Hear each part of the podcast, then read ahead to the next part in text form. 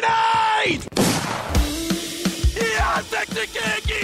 Vai vencendo a partida! É inacreditável o que vem jogando o time da NTZ!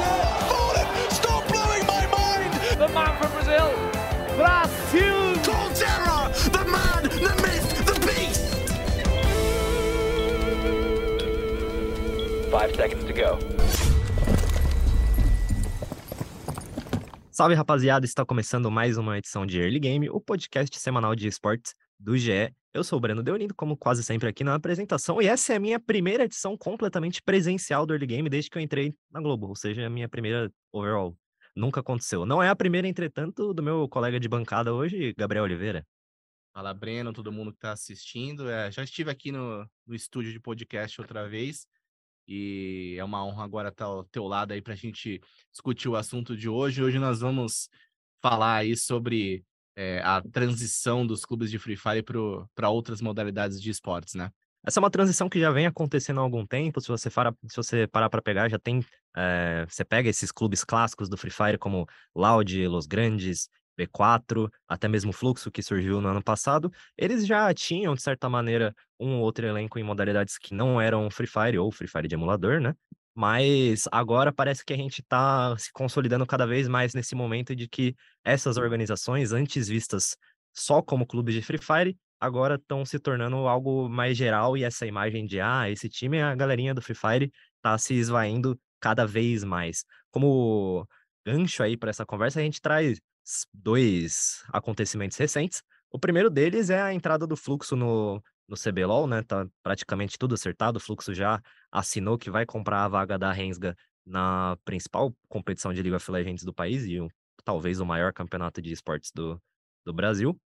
E em segundo lugar, a gente tem a criação da Liga Win, que é uma nova proposta aí feita por quatro times. É, os quatro com bastante presença no Free Fire, inclusive, que são a B4, a PEN, a Loud e a Los Grandes.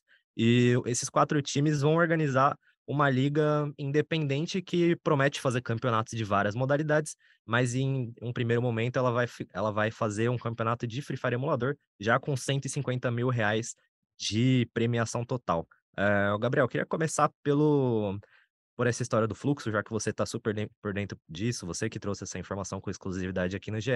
Então, comece com os bastidores. O que aconteceu com a Rensga e por que o Fluxo está entrando em seu lugar? É, o Fluxo é uma organização, né, que a gente vale lembrar e começou no Free Fire, é, criado, né, pelo Nobru e pelo Serol, né, que são dois nomes bastante grandes do, do Free Fire no Brasil. É uma organização que foi anunciada em janeiro de 2021, inicialmente com time de Free Fire Mobile e depois é, emulador também. Mas sempre teve esse desejo, né, por parte da organização de expandir para outras modalidades. Isso, inclusive, foi verbalizado, né, pelo, pelos próprios donos aí, pelo Nobru e pelo Serol é, em uma entrevista quando houve o anúncio do BAC, né, que é um astro do Free Fire de emulador, quando ele começou a fazer parte da, da organização. Naquela ocasião, é, os donos falaram que tinham a intenção de expandir para outros games. É, e a gente teve no fluxo, na verdade, dois movimentos né, recentes. Um foi a, a, a aquisição do time de Counter-Strike, que foi anunciado recentemente, e outro é também essa formalização que ainda não foi anunciada, né? Mas a gente já publicou essa, essa notícia de que houve a assinatura do, do contrato para a compra da, da vaga da Rensga no CBLOL. A Rensga já queria é, deixar o, o CBLOL, estava tentando aí umas negociações e conseguiu aí, encontrou com o Fluxo. O Fluxo também já tinha uma intenção antiga de fazer parte do CBLOL, tanto é que chegou a, a, a negociar com a Simplicity, né, pela vaga do Flamengo, conversou também com a Miners, mas as conversas não foram para frente e acabaram se concretizando com a Rensga.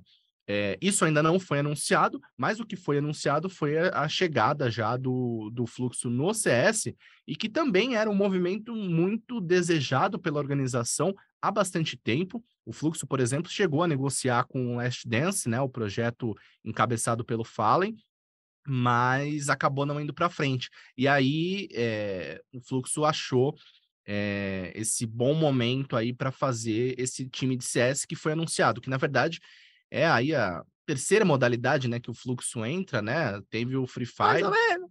É, teve o Ninex, né? Que. O Nenext, ele, ele é mais um cara criador de conteúdo, mas ainda assim ele tem um lado competitivo muito forte, né? O cara que foi campeão de melhor jogador de Battle Royale no Prêmio Esportes do ano passado, então não dá pra descartar. É um cara que também já tem um passado competitivo, ele é bom em quase todo FPS. Seria na Next o Shroud brasileiro?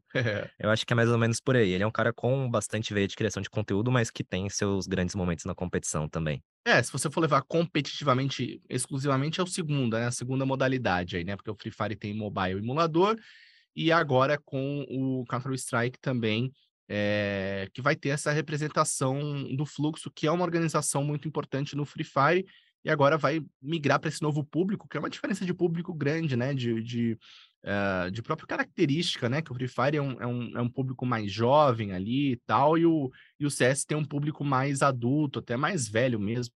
Então, é, é um movimento que o Fluxo vem pensando há bastante tempo e começou a concretizar agora. O CBLOL ainda né, vai ser anunciado, deve ser anunciado só depois da, da conclusão desse segundo split.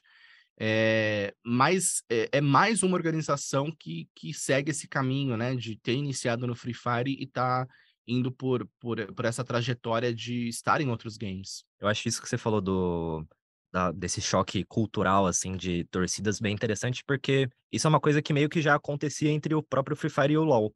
Quando a Loud entrou no CBLOL, lá em 2021, é, já era visto meio tipo, ah, essa é a, a torcida do Free Fire, é só as crianças e não sei o quê, mas acho que hoje em dia a presença da Loud no CBLOL já é 100% é, meio que natural, assim. Mas se você pega ali para final de 2020, é, até final de 2019, o que, que a galera de, de LoL e Free Fire tretava era absurdo. Então, acho que com o CS ainda vai ter um, mais um pouquinho dessa, dessa barreira a ser superada, mas eu acho que a galera do CS, ela tá mais interessada em duas coisas. Ela tá interessada no time do Fallen, o time que o Fallen tiver, eles vão torcer. Vai ser, inevitavelmente, o time com o maior apoio. E em segundo lugar aí, que ainda que o time do Fallen esteja mal, ele vai ser o time com maior relevância no momento. E em segundo lugar, tem o time que manda bem internacionalmente, que é a, vaga que a, a Fúria ocupa hoje em dia. E pela, pela composição ali do elenco do, do Fluxo, né? O elenco tem, tem Phelps, tem VSM, tem Lucãozi, tem Woodset, e que também já foi convidado nosso do Early Game, inclusive, um abraço pro Wood. E tem Woodset e Lux, que é o cara menos conhecido. Lux ou Lux? É, sempre fica essa, essa brasileira ou, ou, fala em inglês. Mesmo. É que Lux me lembra muito a, a, boneca do LoL, né? Também tem isso. Inclusive, ótima. A convergência aí, né?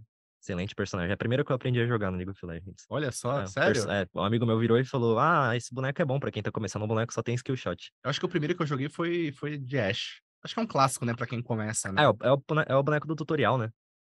É, é verdade. É o boneco do, do tutorial. Bem lembrado.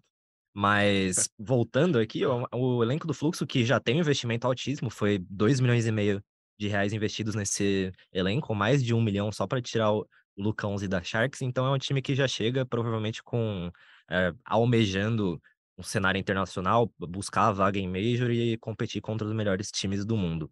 Uma coisa que você falou da, da Loud, né, que é interessante, que a Loud também é um exemplo disso, né, de organização que começou no Free Fire e foi para pro, pro, outras modalidades. A entrada na Loud é, no CBLOL, no League of Legends, tem essa coisa do ativo da torcida, que era uma coisa que importava bastante para o CBLOL e foi um, um ativo é, importante para ser considerado, porque quando Claro que naquela no processo seletivo, né, todo mundo tem as suas principais forças, características e tal, e a Loud trazia essa coisa da, da torcida e foi muito explorado, inclusive, pelo CBLOL em comunicação, o time da galera, o time da torcida, a tropa.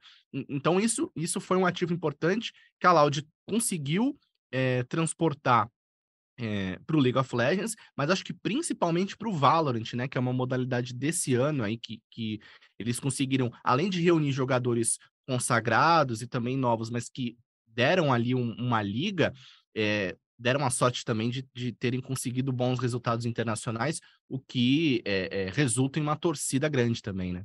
Cara, e acho que esse momento para Loud no LoL tá se aproximando. É, esse, a organização teve um investimento muito agressivo também em 2021, trouxe Robô e Tinons, que provavelmente eram os jogadores aí mais assediados da, da janela de transferência de, de 2020 para 2021.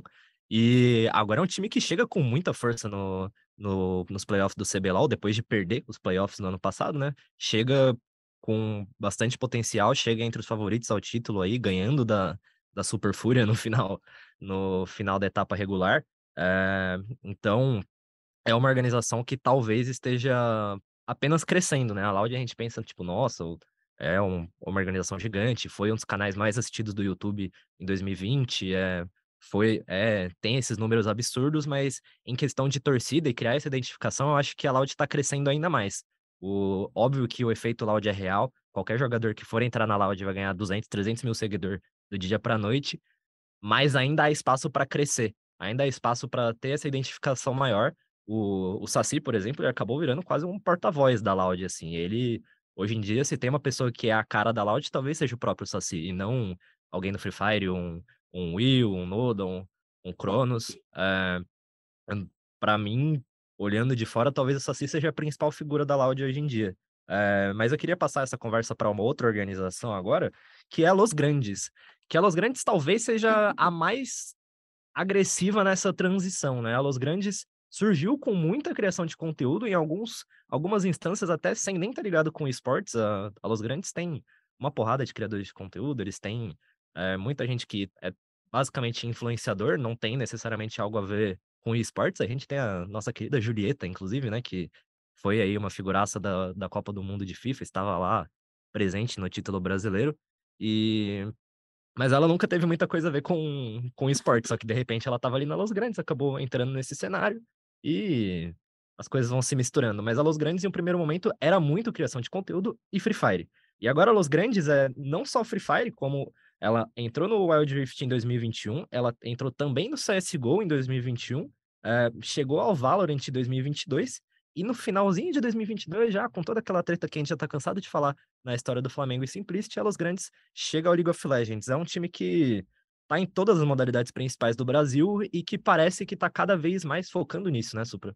É verdade. A Los Grandes é um, é um movimento bem representativo, né? Porque uns, uns anos atrás, eu diria até no auge da, da pandemia, é, falava-se muito das organizações de esportes que, é, espelhadas na Loud, né, é, precisavam da produção de conteúdo, precisavam de influenciadores, precisavam do conteúdo mesmo digital para estabelecer essa conexão com a torcida. E a Los Grandes, por outro lado, fez o, o caminho inverso, né? Porque eles tinham um time de Free Fire e uma, uma atuação em conteúdo fortíssima. É, só que a gente até publicou lá uma matéria no GE mostrando esse, esse novo caminho da Los Grandes, né, de expansão para além do Free Fire e para além da produção de conteúdo. E, e eles sempre falavam, né, que esse objetivo era estar em mais jogos, era justamente participar mais da competição, porque eles até citaram que a, o conteúdo já não estava dando tanto retorno, o YouTube não estava dando tanta visualização, tanto dinheiro, e, e fizeram esse, esse movimento aí é, importante.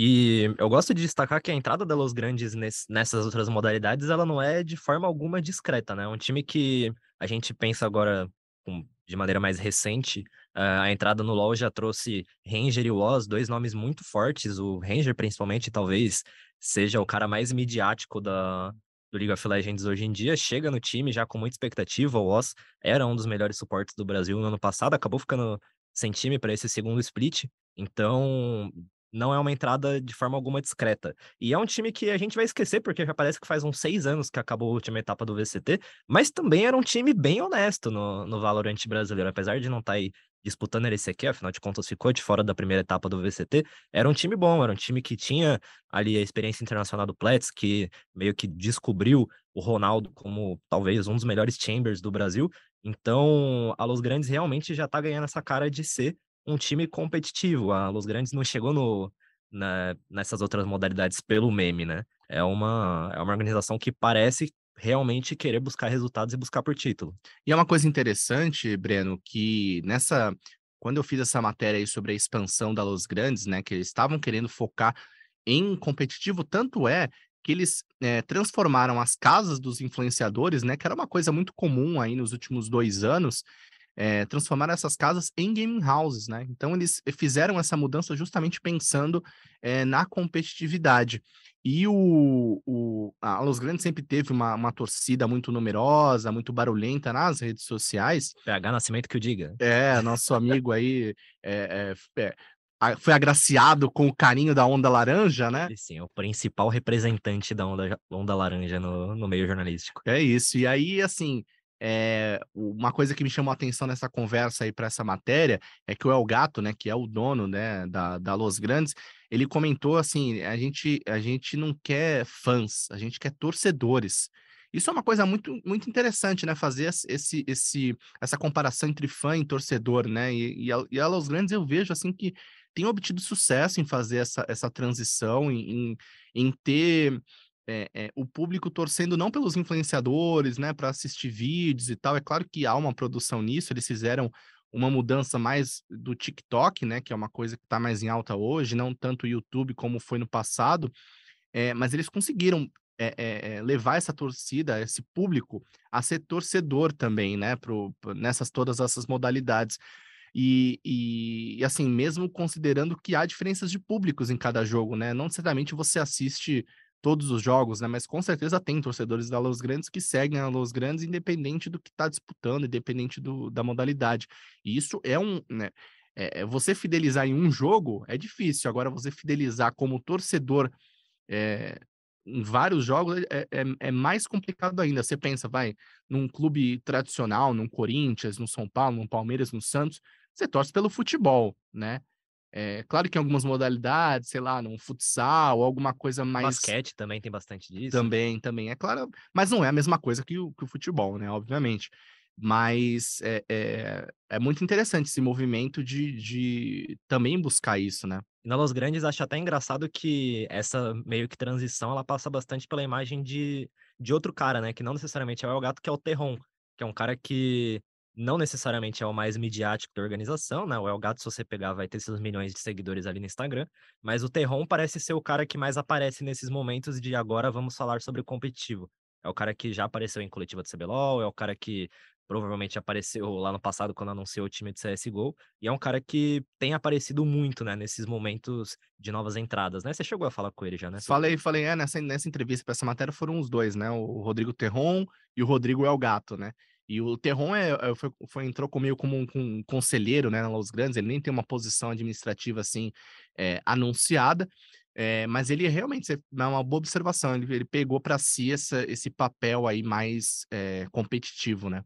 Uhum. E um negócio que você falou que me chamou a atenção é a, a coisa das casas, né? Porque se você pega um ano e meio, dois anos atrás, era quase uma febre ter as super mansões de esportes, você tem tem a mansão da Loud ali, as mansões da Loud como principal inspiração, e meio que todos os outros times do Brasil tentaram correr atrás disso. Tem a mansão da Hero Base, a mansão da PEN, a mansão da Fúria, e parece que passou isso, né? Então, a gente tá voltando para um momento que o competitivo volta a ser o protagonista do cenário de esportes. A gente teve esse tempo de pandemia especificamente, as pessoas consomem mais conteúdo é, agora que o presencial está voltando, os campeonatos estão se encaixando no calendário cada vez mais, é, volta a ser um ambiente mais agradável para novos olhos. Será que o competitivo realmente chegou o seu momento?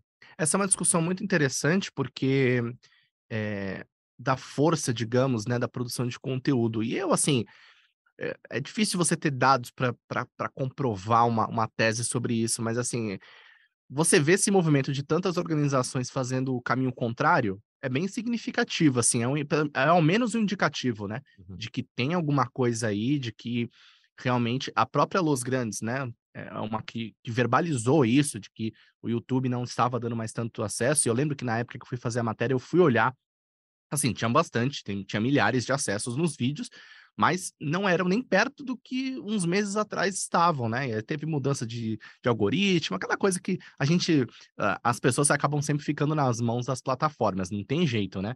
Mas também teve um, uma queda de interesse, digamos, né? Eh, digamos assim.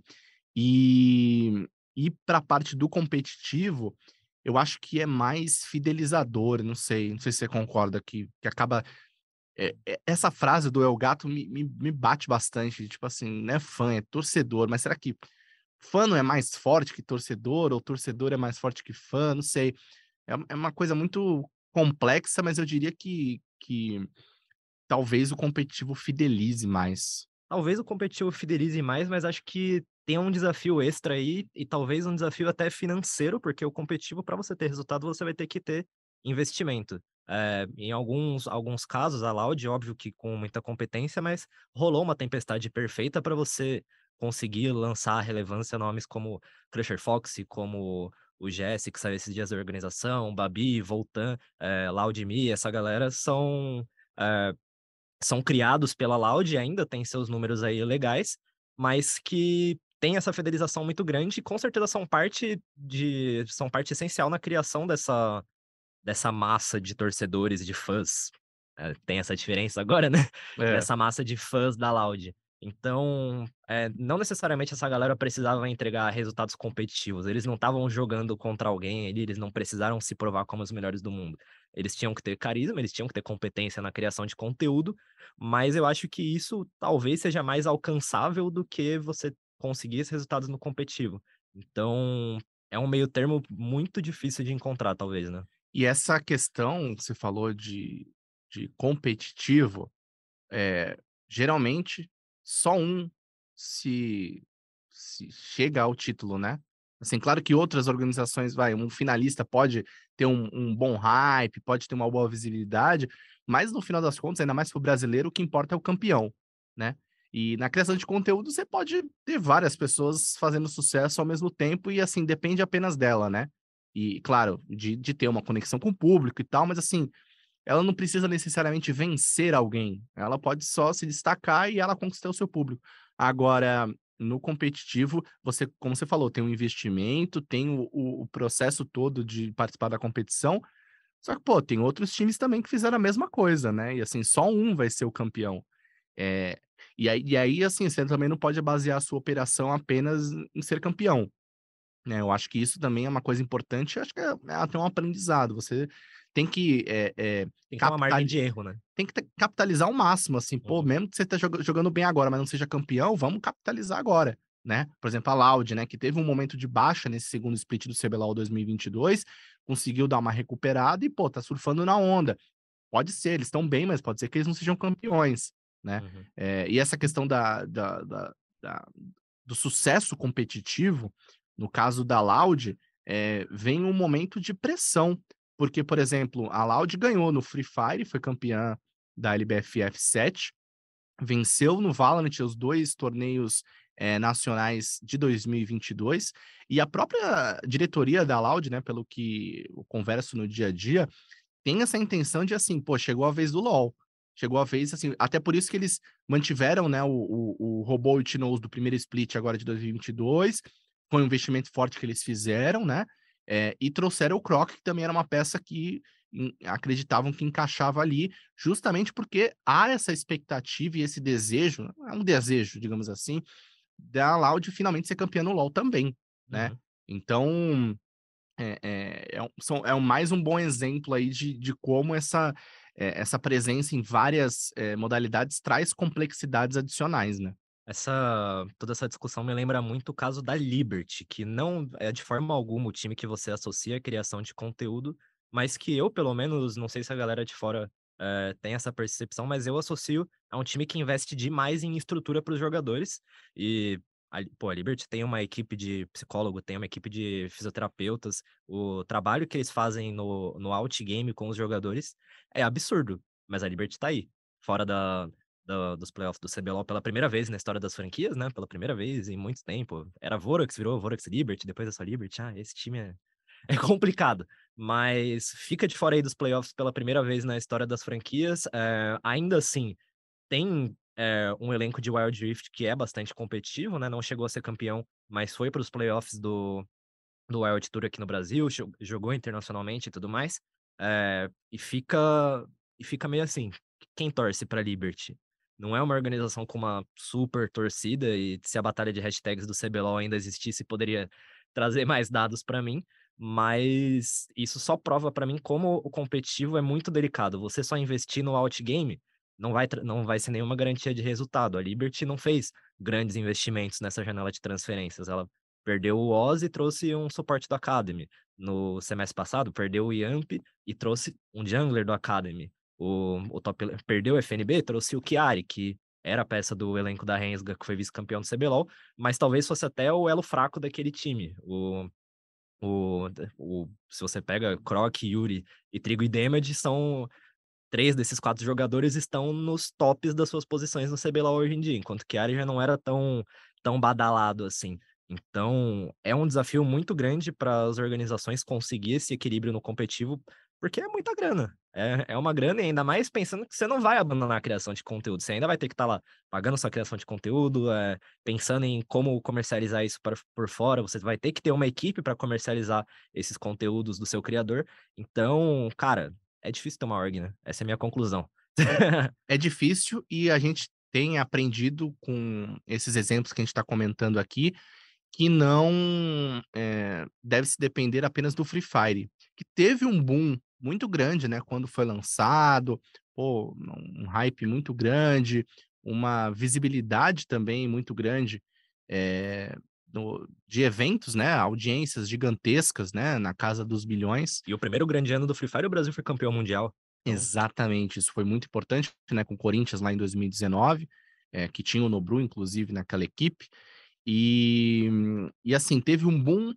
Eu, assim, eu, eu até tenho a impressão de que deu uma caída boa o, o interesse do público, não só pela Liga Brasileira de Free Fire, mas também pelo jogo em si. É, e eu acho que isso também tem pesado nesse, nessa movimentação dos clubes de não ficar só no Free Fire, é, até porque é, a Garena faz um trabalho mais estruturado, assim, porque tem a liga, né, propriamente dita, é, tem ali uma, uma remuneração meio garantida, uma, uma, sustentação financeira, mas também os times procuram uma, uma Riot Games aí para participar do, do LoL, do Valorant, né? E, e, e, isso mostra que você depender só de um jogo, e acho, que esse, pensando bem, é um aprendizado do, dos esportes, né? Tirando o Counter-Strike, que assim, é um, é um jogo que já atravessou gerações, né? É, tá há muito tempo aí, mesmo com uma nova versão. É, tirando o CS, assim, é muito, é muito sazonal. Você tem esse risco de um jogo começar, ter um hype grande, passa ali uns anos, ele dá uma caída, né? Uhum. Isso pode acontecer. Então, você, você colocar todas as suas fichas no, no Free Fire pode não ser um bom negócio e acho que esses movimentos que a gente tem visto é, demonstram isso, né? É, e no fim das contas, o, a Riot vai acabar sendo a, a segunda opção além do CS, que tem uma estabilidade já de, pô, 10 anos de CBLOL, já o, é o campeonato mais longevo do Brasil, o, até hoje um dos maiores campeonatos de esportes que a gente tem nacionalmente, e o Worlds é o maior campeonato de esportes do mundo, indiscutivelmente, se você discorda, você está maluco.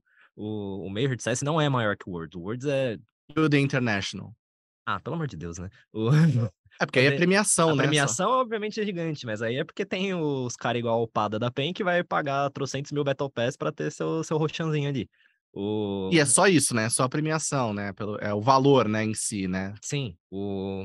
A Riot acaba sendo a, a aposta segura. É... Fico um pouco apreensivo com o que vai acontecer no Valorant agora que vai ter esse movimento de franquias. Eu acho que o cenário nacional de Valorant vai tomar uma porrada bem grande com isso. É, o cenário não só do Brasil, acho que até Estados Unidos, Europa vão, vão sofrer com, com essa decisão, mas a ver ainda, né? A gente precisa ver o que vai acontecer. Mas no League of Legends, a Riot acaba sendo a, a opção mais estável. É, o, a, o próprio sistema de franquias hoje em dia, ele traz essa promessa de estabilidade, né? Ele foi feito para para você ter essa estabilidade, não é muito bem o que está acontecendo, né? Porque ainda não teve um split consecutivo que manteve exatamente os mesmos times, ou pelo menos os mesmos nomes é, em relação ao split anterior. Mas é onde você consegue apostar na renda fixa ali, né? Nossa, muito boa a sua, a sua analogia. Se o Free Fire é uma small cap, onde você investe pouco e tem um crescimento absurdo, o, o CBLOL seria renda fixa? Seria um, um fundo imobiliário? Caramba, cara, que, que... Você é um especialista em finanças, é isso? De... Ah, não, Cara, eu... maravilhosa a sua comparação, caramba. Não, mas eu tenho, eu tenho meus investimentos ali. Eu vou reproduzir, eu vou reproduzir pra outras pessoas essa... Nossa, muito boa. Eu gostei também, tô, tô feliz com Você ela. gostou do que você nos falou aí? Sim, eu fiquei... Ah, não, não é sempre que você gosta, né? É Tem- verdade. Às vezes você pensa que falou besteira, né? Mas essa foi muito boa mesmo. Eu gostei também, mas acho que é isso de podcast, acabou? É, pô, depois dessa frase aí, tem mais o que dizer, né, Bom, então, cara? essa frase célebre de Breno Deolindo, espero que ela seja citada em muitos TCCs a vir aí, porque Caramba. tanto que a galera faz de TCC de esportes hoje em dia é brincadeira. A gente vai encerrando o, o meu primeiro early game presencial. Muito obrigado ao Gabriel por essa companhia inestimável aqui. Ô, muito obrigado, Breno. E assim, é, a gente vê que realmente o nosso cenário tá, tá em expansão mesmo, em crescimento, e vamos ver o que, que, o que, que nos espera aí nos próximos capítulos, né? Eu espero que a Globo me mande para Los Angeles para cobrir o campeonato de franquia no Valorant. Fico nessa expectativa aí. Fala. Estabelecido lá, né? Estabelecido lá, estabelecido óbvio. lá, porque, é- porque é semanal, né? Você não É pode. sempre- Não, não dá pra ficar indo e voltando de É. Los Angeles toda hora. Pô, deve ser um voo de umas 12 horas. É amor- verdade. E é aqueles voos que você viaja no tempo ainda, né? Porque são 4 horas de fuso horário. Então, se você Tá. sai de Los Angeles pro Brasil, você perdeu 4 horas da sua vida. Você não tem mais aquelas 4 horas. Só se você voltar pra Los Angeles depois. Tá. Beleza, é, mas aí você tá indo pra Los Angeles, né? Você não tá indo, né? Sei lá. Enfim. né? Mas assim, é verdade. Gostei da sua, da sua comparação e, cara, apoio a sua reivindicação aí. É, eu fico na torcida aí, eu acho que não vai acontecer, mas a gente vai chegando no fim do early game mais frio de todos os tempos, porque é o meu primeiro presencial e também é o early game com ar-condicionado está no talo nos estúdios Globo de São Paulo. Então, muito obrigado pela sua audiência, muito obrigado por tolerar a voz trêmula, porque realmente está muito frio aqui dentro. E as tosses ao fundo. E as tosses ao fundo. E até semana que vem.